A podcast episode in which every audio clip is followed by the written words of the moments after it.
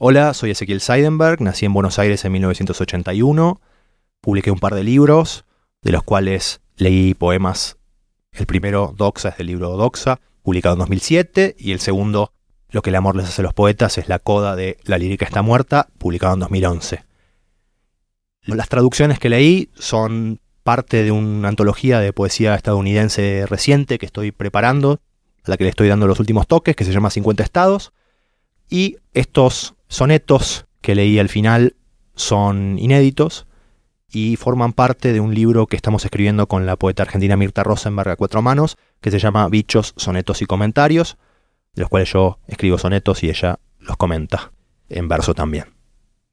Espero que disfruten de estos poemas y gracias por escucharme.